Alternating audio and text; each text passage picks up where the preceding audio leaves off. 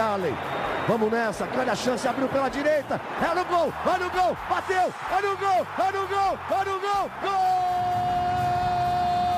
Adriano é o nome dele! Pegou, largou, tá viva dentro da grande área. O Fernandão bate. Gol! Faz o gol, garoto. Faz o gol, faz o gol, faz o gol, faz o gol. É no gol, é no gol, é no gol. É Torcedor Colorado, seja muito bem-vindo ao podcast do Esporte Clube Internacional, o podcast do campeão de tudo, episódio 159. No último podcast, eu abri dizendo o seguinte: é o Inter dos três Is, de Inter, de invicto e de iludido. E foi uma grande zicada, na verdade, né? Porque agora nós substituímos pelo ID inacreditável.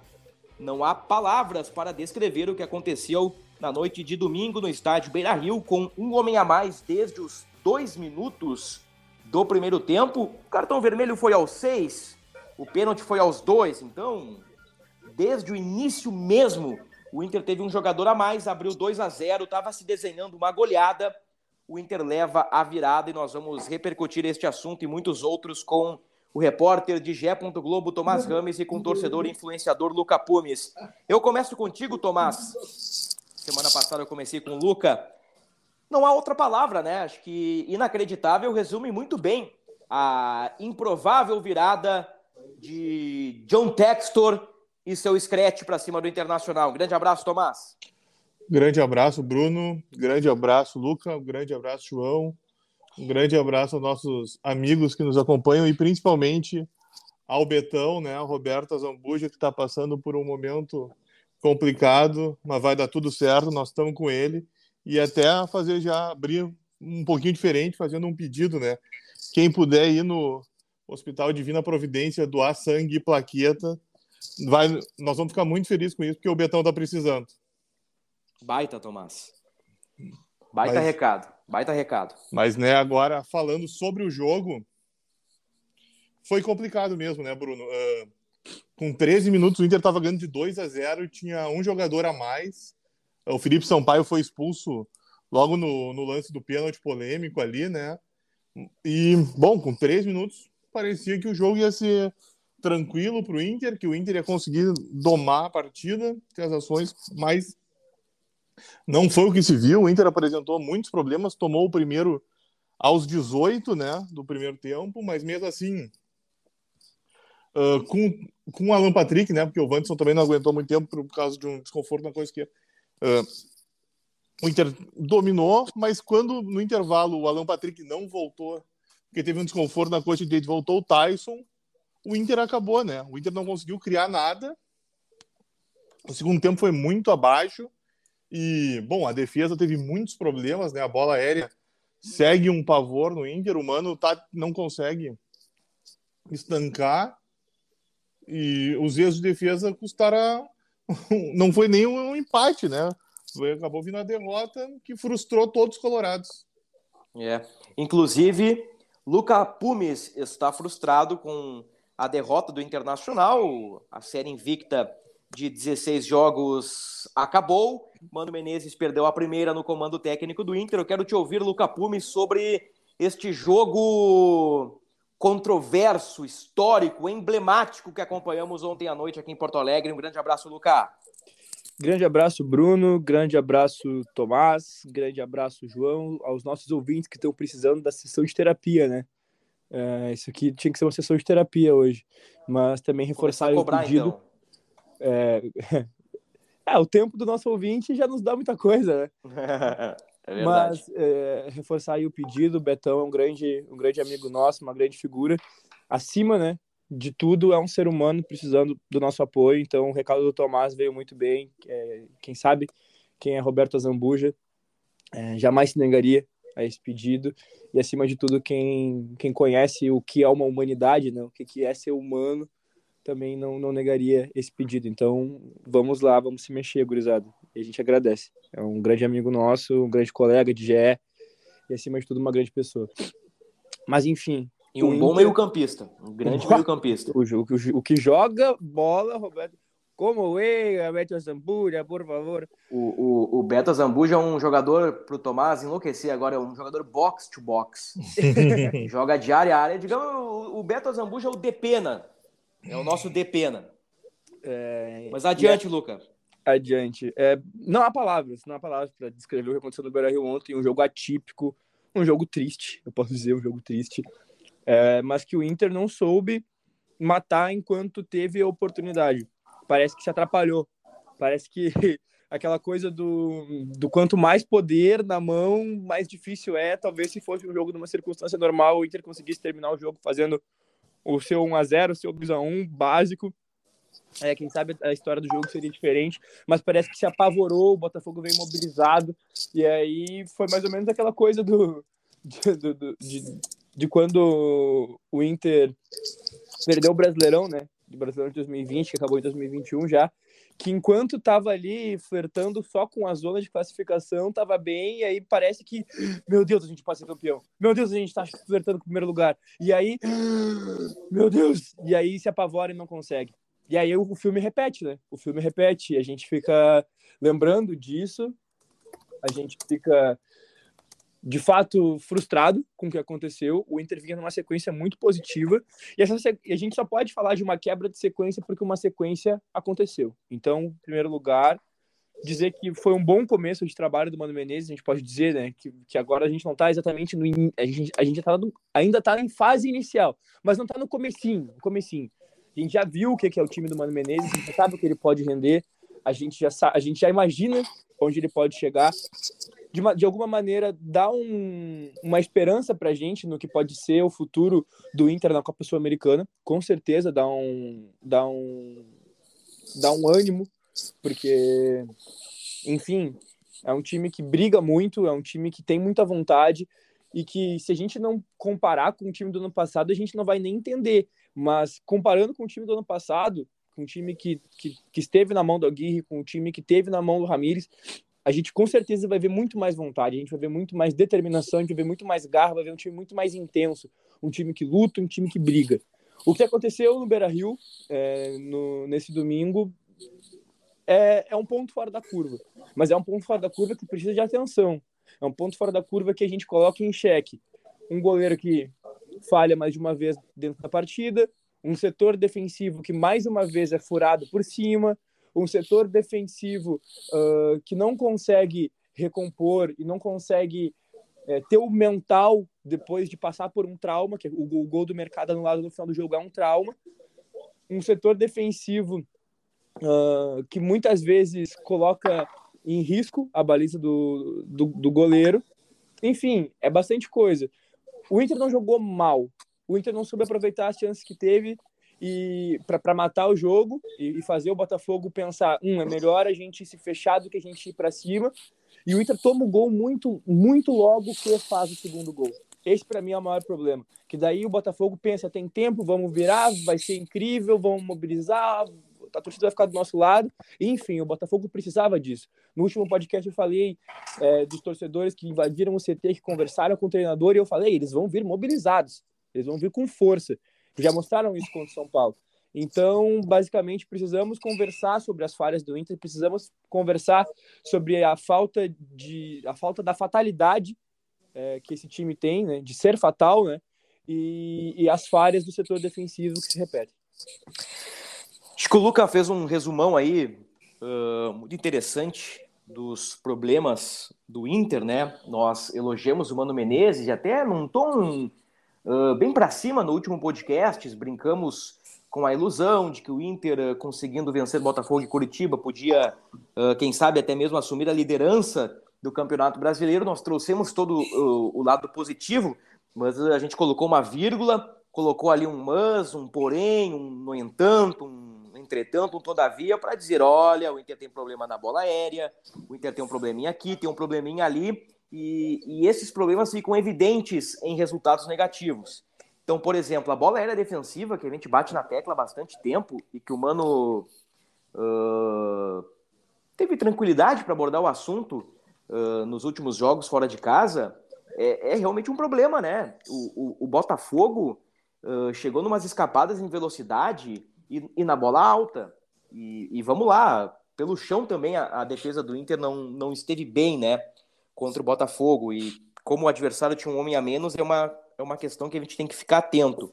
Mas sabe, Luca e, e Tomás, eu estive no estádio Beira Rio nesse, nesse jogo emblemático. Aliás, Luca, tu, tu foi ao estádio? Cara, ontem eu não fui. Ontem ah. eu, eu, não falho, né? Eu não falho nos jogos do Inter, mas ontem eu não fui porque foi aniversário do, do meu primo que mora comigo, né? Ele, meu irmão de vida, e a gente tava na nossa família lá no mundo ao norte, no extremo norte do Sarandi, Vila o... Elizabeth, alô Vila Elizabeth. O sobrinho do seu Josué. Sobrinho do seu sobrinho. que bom que tu conseguiu encaixar. É, é, muito bom, é muito bom. Não precisa é, falar. Não, tem, tem que ter as minhas sacadas, né? Ele é sobrinho, na verdade, do Inajara. Ele é sobrinho do Inajara. Ah, não, mas também, mas também é do seu Josué. É da família. É. É da família. Bom, vamos lá. Uh, bom, eu estive no estádio, então uh, quero contar uma historinha aí para vocês bem rápida e eu escrevi uh, essa historinha na análise do jogo em que eu abro dizendo o seguinte, ó, era uma noite para ser perfeita para o Inter. Era uma noite para ser perfeita. 16 jogos de invencibilidade, duas vitórias consecutivas, uma delas contra o Flamengo, que provavelmente vai se recuperar no Campeonato Brasileiro, outra fora de casa contra o Goiás o torcedor apoiou, o torcedor cantou. No telão, Edenilson, que geralmente é vaiado, foi aplaudido. Então existia ali uma química diferente no estádio. Eu, eu senti assim, opa, tem uma, tem, tem uma coisa acontecendo aqui na minha frente. O Inter faz 1 a 0 com gol de um pênalti que não aconteceu. Eu acho que é importante citar isso, né? Porque se fosse contra o Inter, nós estaríamos aqui berrando contra o árbitro Sávio Pereira Sampaio, então justiça seja feita. Uh, eu tento ser justo, né? Então vamos lá, não foi pênalti para o Inter, foi uma expulsão uh, equivocada, mas erros acontecem toda hora no futebol brasileiro. Eu não quero ficar preso a isso. Eu, eu quero dizer que o Inter faz 1 a 0 faz 2 a 0 tinha um homem a mais, estava colando no Corinthians, estava colando no Palmeiras, que ainda joga na rodada, e, e o ambiente bom, eu pensei, meu Deus, é a noite perfeita. É a noite da redenção do Inter. É a noite que o Inter vai virar a chave e vai dar tudo certo. E não é que deu tudo errado. 90 minutos depois, o jogo termina com uma pancadaria, com o Cadorini levando uma bocha do Lucas Piazon, que levou uma bocha do David, que vai pegar um senhor de um gancho. O mercado foi expulso. O, o, o David, depois na suma, foi expulso. O Moisés, por uma falta boba no campo de ataque, isso durante o jogo, levou o terceiro cartão amarelo.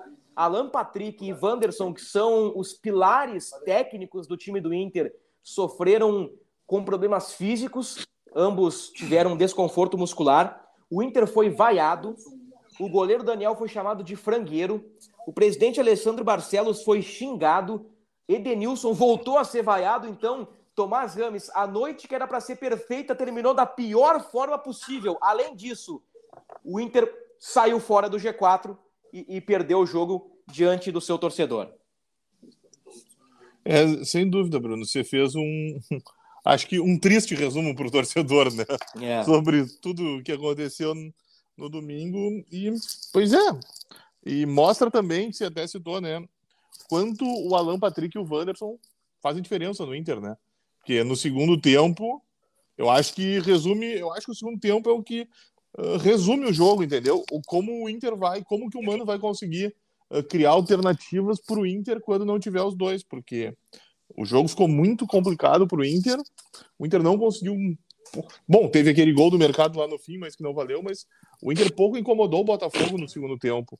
E fica evidente a importância dos dois, né? O, o Alan Patrick como organizador do Inter, né? Que também chega e até finaliza, faz gols. E o Wanderson, né, que tem o drible, que também chuta, né? E vamos ver como é que o Mano vai armar, porque eu tenho muitas dúvidas se eles vão para campo na sexta-feira contra o Curitiba. Afinal, não dá para esquecer que é o último jogo antes do Colo-Colo, né? É. Então, isso é bem importante lembrar o que, que o jogo, que o, não dá para descartar que o Mano tenha um pouco mais de cuidado com a escalação na sexta para não correr o risco de perder ninguém para a Sul-Americana. Daqui a pouco a gente pode fazer aí uma projeção de time, a gente fala de novo sobre os desfalques, mas eu, eu, eu quero ficar ainda envolvido no jogo. A análise do jogo é muito difícil de ser feita, né? muito difícil de ser resumida, pelos erros de arbitragem, pelos N acontecimentos, gols anulados, bola na, bola na trave do alemão, o Erisson perdeu cara a cara com o Daniel ainda no 2 a 2 Enfim, é um jogo em que as duas equipes tiveram chances e, por ter um homem a mais, o Inter chupou bala, foi um grande vacilo do Inter. Agora, eu, eu, eu, quero citar, eu quero traçar um paralelo Alan Patrick e Tyson, tá? E, e eu quero provocar o Luca. Uh, é impressionante a qualidade do Alan Patrick no primeiro tempo contra o Botafogo.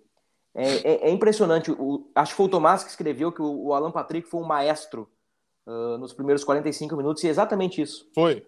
Foi, foi, foi uma análise perfeita, por, porque o, o, o Alan Patrick deitou e rolou na entrelinha do Botafogo, ali entre volantes e zagueiros. O Alan Patrick se mexia, aparecia livre no espaço, uh, pifou bustos, cavou o lance do pênalti, que não foi, mas o árbitro marcou e aconteceu o gol do Inter. Deu várias pifadas na esquerda para o Moisés, deu outras pifadas para outros jogadores. O Alan Patrick sobrou em campo. Nas atuações eu dei 7,5 para o Alan Patrick, me arrependi, deveria ter dado 8, 8,5. Tamanha a qualidade do Alan Patrick. Agora, por outro lado, Luca, o Tyson tá entrando muito mal, né? E, e o Tyson gravou o vídeo lá depois daquele dia polêmico do, do atraso dos vencimentos. Tyson pediu me critiquem pelo que eu faço em campo. Então aí vai uma crítica ao Tyson pelo que ele faz em campo. O Tyson tá jogando muito pouco, Luca. É, Bruno, eu acho que a resposta, na verdade, a gente já tem a resposta do professor, né? A resposta do Mano Menezes, que naturalmente entendeu que o Alan Patrick, que não é qualquer jogador, mas não tem a identificação, por exemplo, que o Tyson tem com o Inter, mesmo não tendo essa identificação, mesmo não sendo um dos pilares já existentes no vestiário, mesmo não estando na sua plena forma física, assim como o Tyson também não está, mesmo vindo de sequência, né, por causa das lesões, uh, o Alan Patrick ainda é o jogador preferido. O Tyson, nos últimos jogos, quando ele entra, ele, ele dá algumas escapadas que eu acho interessante. Eu, eu vou eu vou puxar aí, é, principalmente é, no jogo anterior ao jogo do Flamengo, que agora, poxa, não tá me vindo direitinho. Santos, Bragantino, foi Santos? É, mas Flamengo? o Flamengo também, o Tyson deu uma arrancada e eu tava atrás do gol ali no segundo tempo, que eu tava, falei pra ti, né, que eu tô na, nesse tour de assistir cada jogo num, num, num setor do, do uhum. Beira-Rio. E, enfim, eu vi ele, ele conseguindo colocar um ritmo bastante forte, partindo do campo de defesa e indo para o campo de ataque. A finalização desse movimento aí, quando ele vai dar esse passe para achar o, o, o, jogador em melhor condição, é o que está falhando. Coisa que justamente o Alan Patrick está fazendo muito bem, como. Uh, eu, agora eu não vou lembrar, mas eu acho que foi tu, Bruno, que citou no último podcast, que é parece que ele consegue achar, o Alan Patrick, né, consegue achar e consegue ter a ousadia para encontrar uh, jogadores que Isso. que outro no lugar dele não tentaria aquele passe. É, o passe então... pro gol do Bustos. É, o, entendeu? Então, o Alan. Patrick faz um movimento com a perna, com o pé, que ele gira o corpo e dá o tapa pro Bustos, surpreende a marcação. É um cara diferente, né? É um cara diferente, de outra tá, fal tá faltando muito isso, mas olha, nos outros jogos o Tyson também não, não foi brilhante, mas acredito que ele possa ter agregado. E ontem, aí eu acho, não vou dizer que é injusto, mas de maneira geral, todo mundo que entrou parece que não ia conseguir fazer. Parece que estava zicado, parece que, que aquilo ali não, não ia passar. Mas eu concordo, Bruno. Eu concordo que no, no, agregado, no que o Tyson tem feito nos últimos tempos, é a quem.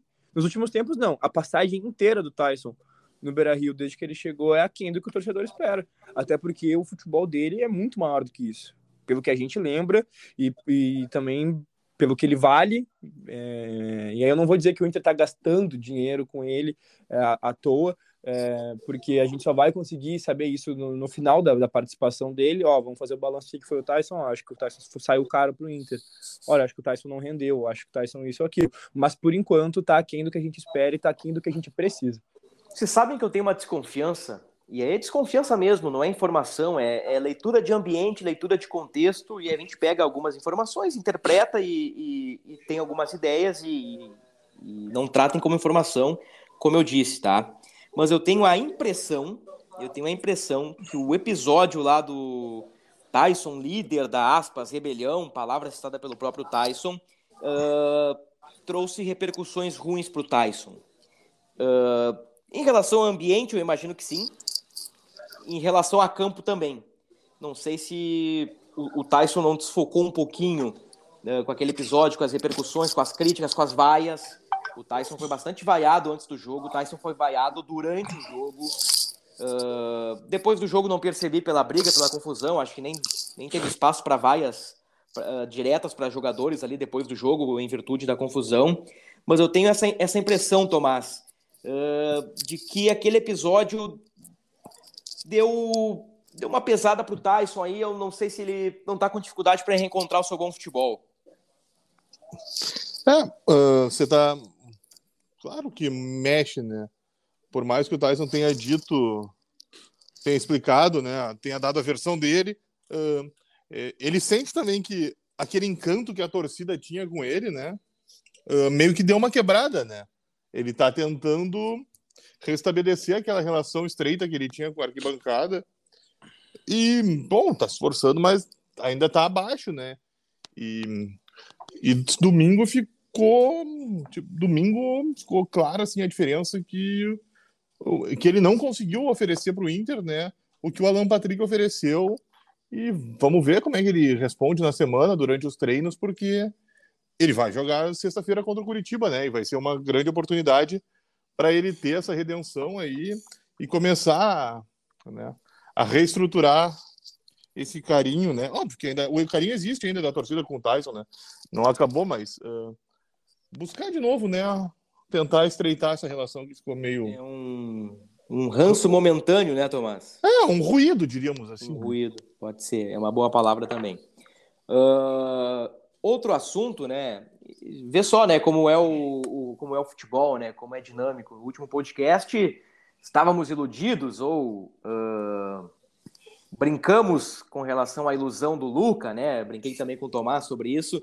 E agora a gente já está pegando focos não tão bons assim, né? Já falamos da, da bola aérea, já falamos do Tyson, mas são coisas do jogo, né? São coisas do futebol. torcedor gritou no estádio Luca Pumes em coro. Daniel Frangueiro. Não, o torcedor gritou frangueiro, frangueiro, frangueiro pro Daniel. E, e já foi um assunto levantado por ti aqui há algumas semanas. O Luca Pumes que teve agora uma pequena queda na sua conexão, mas a qualquer momento ele retorna, não tem problema nenhum sobre isso. O Luca Pumes terá tempo para falar sobre o, Gabri... sobre o Daniel. Enquanto isso, eu falo com o Tomás sobre isso. Uh, tu achas, Tomás, que tá na hora de mudar o goleiro, ou pelo menos debater o assunto ou ainda não? Olha, Bruno, uh, a torcida tem o direito de se manifestar, né? Se ela entende que o Daniel não tem entregue o, o que ela deseja, é até natural, né? E óbvio que quando o time tá ganhando 2 a 0 e toma 3 em casa, ela vai procurar alguém para para culpar, né? Mas eu não sei se, eu não acho que ainda uh, seria o momento assim de trocar o goleiro. Eu acho que nós até citamos aqui há alguns meses, né, a questão de ver o goleiro como uma posição diferente, né? Porque, por exemplo, vamos lá, vamos supor que o Mano entendesse que fosse o momento de trocar o Daniel e colocar o Kehler. Mas aí vai que o Kehler uh, não consegue corresponder à expectativa. Aí o Mano perde os dois goleiros. Então é uma posição bem complicada, né? De fazer uma troca. Luca, quero te ouvir sobre esse episódio de ontem Beira Rio, de, de domingo, melhor dizendo, no Beira Rio, né? O torcedor chamando o Daniel de frangueiro. Tu recentemente levantou esse assunto aqui no podcast, né? É, para mim ele falhou. Concordo com o Tomás que o goleiro é uma posição diferente, é uma posição que precisa de confiança, que precisa, acima de tudo, de ritmo. O ritmo de treino não é o ritmo de jogo quando se trata do goleiro. A, a pressão, é, o goleiro ele, ele vai muito da primeira bola, né? Ali dos primeiros momentos, ele encaixa bem e tudo mais. É, e aí é, é, o psicológico do, do goleiro tem que ser um psicológico mais aflorado, porque uma coisa é tu perder um. um tu falhar, né? tendo a possibilidade de, de fazer outro gol, outra coisa é tu falhar e não poder mexer no placar de novo, porque daí se tu falhou, já tá ali na conta do adversário e já era. Só que o Daniel tem, tem feito muitas dessas, né? E aí o, o, o Tomás repetiu o argumento dele, dessa do, do goleiro do, do goleiro, de repente o Mano perdeu os dois, né? Ao invés de ganhar um. Mas eu acho que não custa tentar. E eu vou me fazer repetitivo também, né? No, no argumento que eu tive, que a gente não pode trocar dois ou três milagres por duas, três falhas, né? Se a gente quer ter um goleiro de alto nível, a gente sabe que pode ter um goleiro de alto nível, aí eu acho que não custa tentar, não custa testar, não, não, não é um problema. O Daniel esperou bastante tempo pela chance que ele está tendo agora. Ah, muitas vezes os caras até esquecem que o Daniel não é um guri, não é um menino. O Daniel, Daniel demorou tanto, tanto, tanto, tanto para ter uma chance aí a gente ficou tanto tempo aí contratando que parece que o Daniel saiu da base agora, né? O Daniel não, não saiu da base agora. O Daniel 27 anos. Já tem 27 anos. Então, e até é uma falha do Inter, né? Aí formando bons goleiros, mas enfim. Eu acho que poderia dar uma chance pro Kehler. Eu acho que poderia dar uma chance pro Kehler. Daniel testar, tem 28, viu? Hã? 28. O, Daniel... o próprio Kehler não é novo, né? Se for pensar, o Kehler tem 25 já. Parabéns pro Daniel que fez aniversário recentemente, então. É. E aí. Então, gênio, Bruno. O podcast, o podcast ganhou muito quando chegou, Bruno. 6 de maio, para ser mais preciso. Muito eu, obrigado. Olha eu te venero, Bruno Rosário. Parabéns, sou... parabéns atrasado, hein, Daniel? Só 90 dias atrasado, parabéns aí, mas... Adiante, olha só. Ano passado, em outros espaços, eu, eu, eu tive a ousadia de dizer, empolgado com as atuações de Daniel, que eu disse o seguinte na época: surge no Beira Rio um grande goleiro. Daniel com a Aguirre ali pegando até pensamento, né?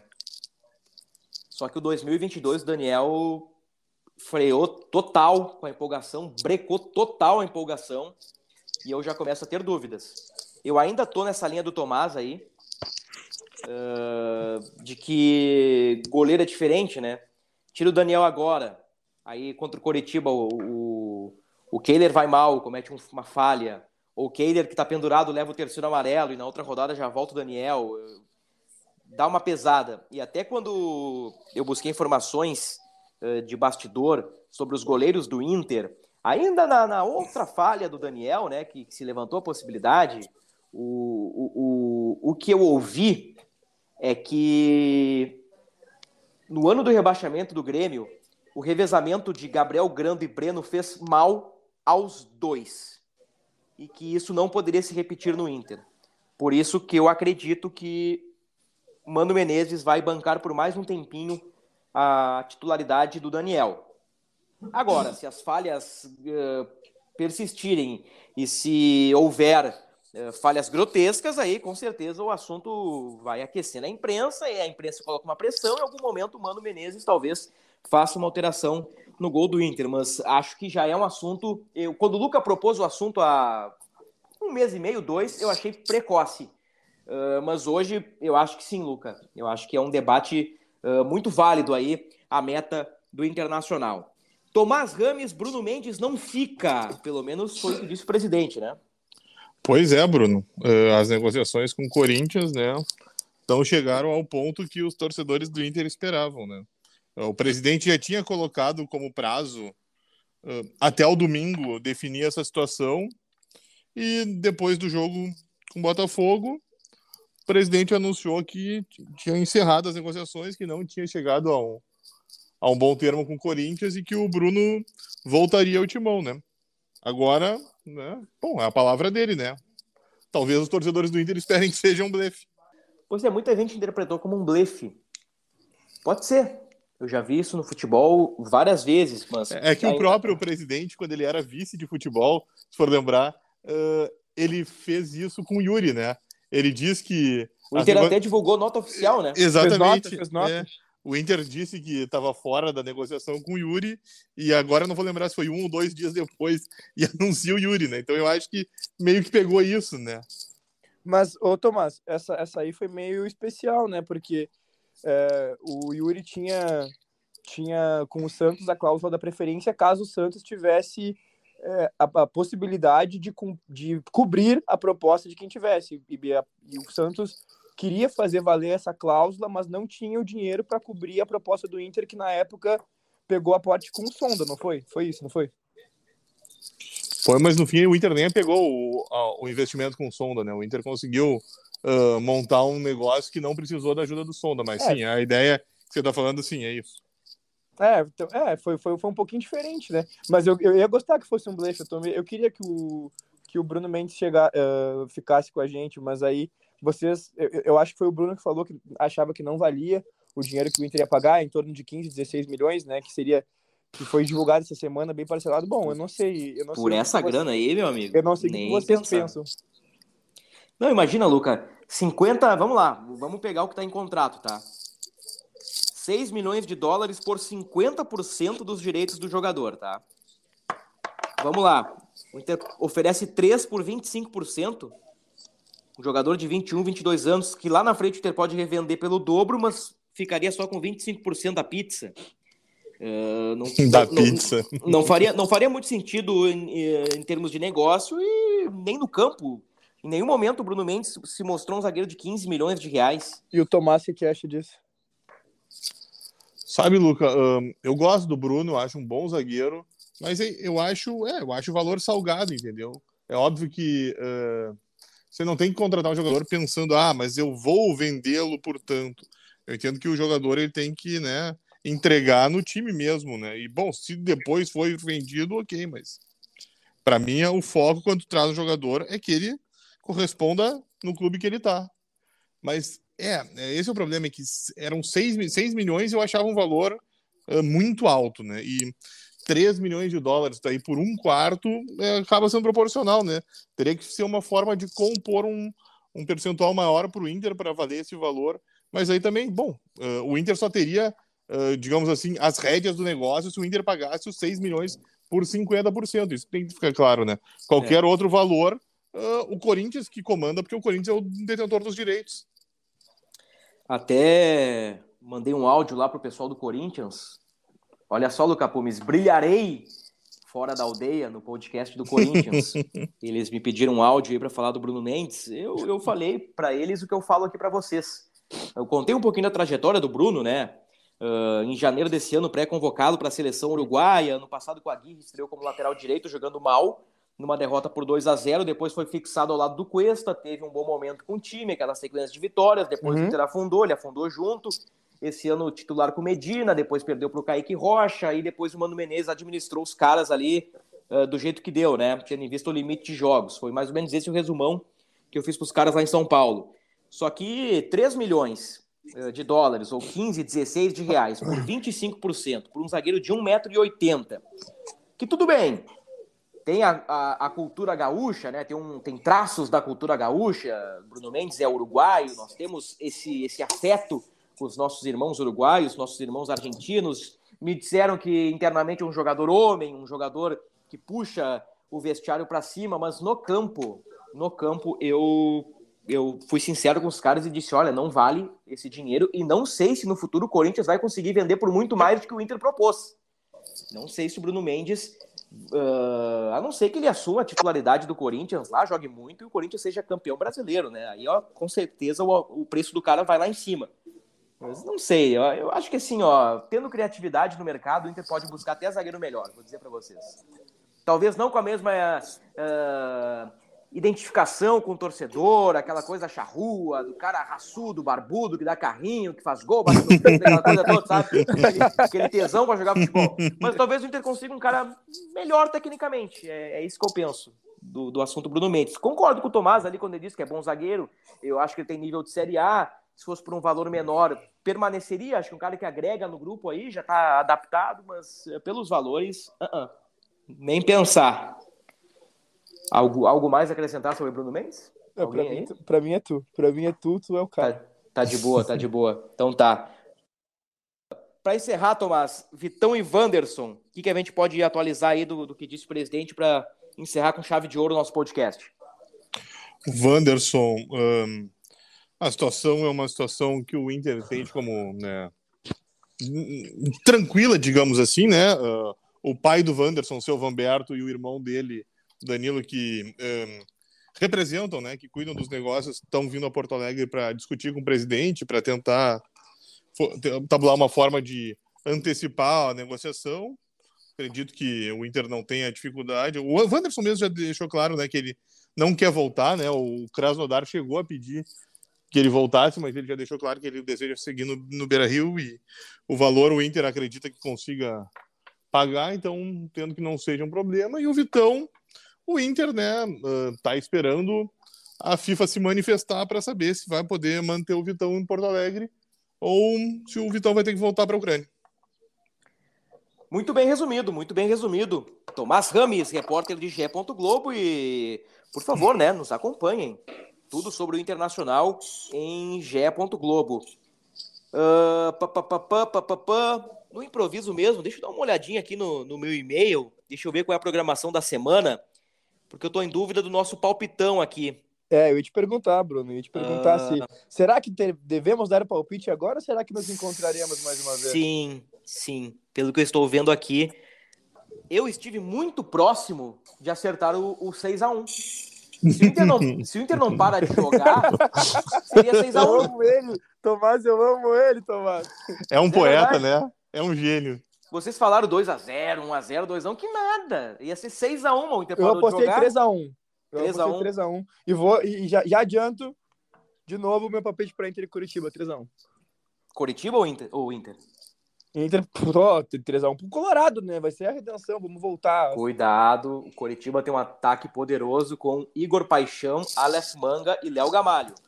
Exatamente, por isso que o Inter não vai fazer 3x0 e sim 3x1. Boa, Luca, gostei da resposta. Tomás Ramos, teu palpite para Coxa Inter, Inter e Coxa, jogo no Beira Rio, sexta-feira. 9 e meia da noite. 0x0. Bu! Bu! Bu! Pior que eu vaiei o Tomás a última vez e quando eu vaiei o Tomás acertou um palpite aí. Então tá, vamos lá. Uh, Inter 1x0 gol do Tyson. Pra acabar com esse ranço aí, acabar com essa esse clima chato entre Tyson e torcida. Então tá, ponto final no podcast 159. Um abraço, Luca, um abraço, seu Josué, um abraço, Tomás. um abraço, Bruno, um abraço, Luca, um seu Josué, um abraço a todos. E só para reforçar, pessoal. Boa, uh, isso aí. Uh, quem puder, né, passar lá no Hospital Divina Providência, né, para ajudar o nosso querido Betão, né, Roberto Cabral Azambuja. Uh, doação de sangue e de plaqueta, pessoal. para doação de plaqueta, que atualmente é o que ele mais precisa, precisa ser pela parte da manhã, tá? Então, por favor, gente, nós vamos ficar bem felizes aí e vai dar tudo certo. O Betão logo, logo tá com a gente de novo. Contato, o, uh, só, só para uh, fechar o parênteses do Tomás, mais uma bela lembrança do Tomás, o contato do banco de sangue é código de área 51 3320 6012 3320 6012 3320 6012 é o contato lá para ajudar o nosso, nosso Beto Azambuja. Um abraço para ti, Luca. Um abraço, Bruno. Um abraço, Tomás. Um abraço para nossa audiência. Façam terapia. Façam terapia, porque o Inter, o Inter mexe com o psicológico. Aconteceu domingo, foi absurdo. Um abraço para o João. Um abraço para o Beto. É, o Tomás já, já, já fez a lembrança aí aos nossos ouvintes. Eu vou deixar uma coisa mais endereçada ao Beto. Um abração, Beto. É, que, que tu possa logo estar com a gente. Valeu, pessoal. Encerrado o episódio 159 do Inter. Voltamos na próxima semana para repercutir Internacional e Curitiba pelo Brasileirão. Até lá, tchau!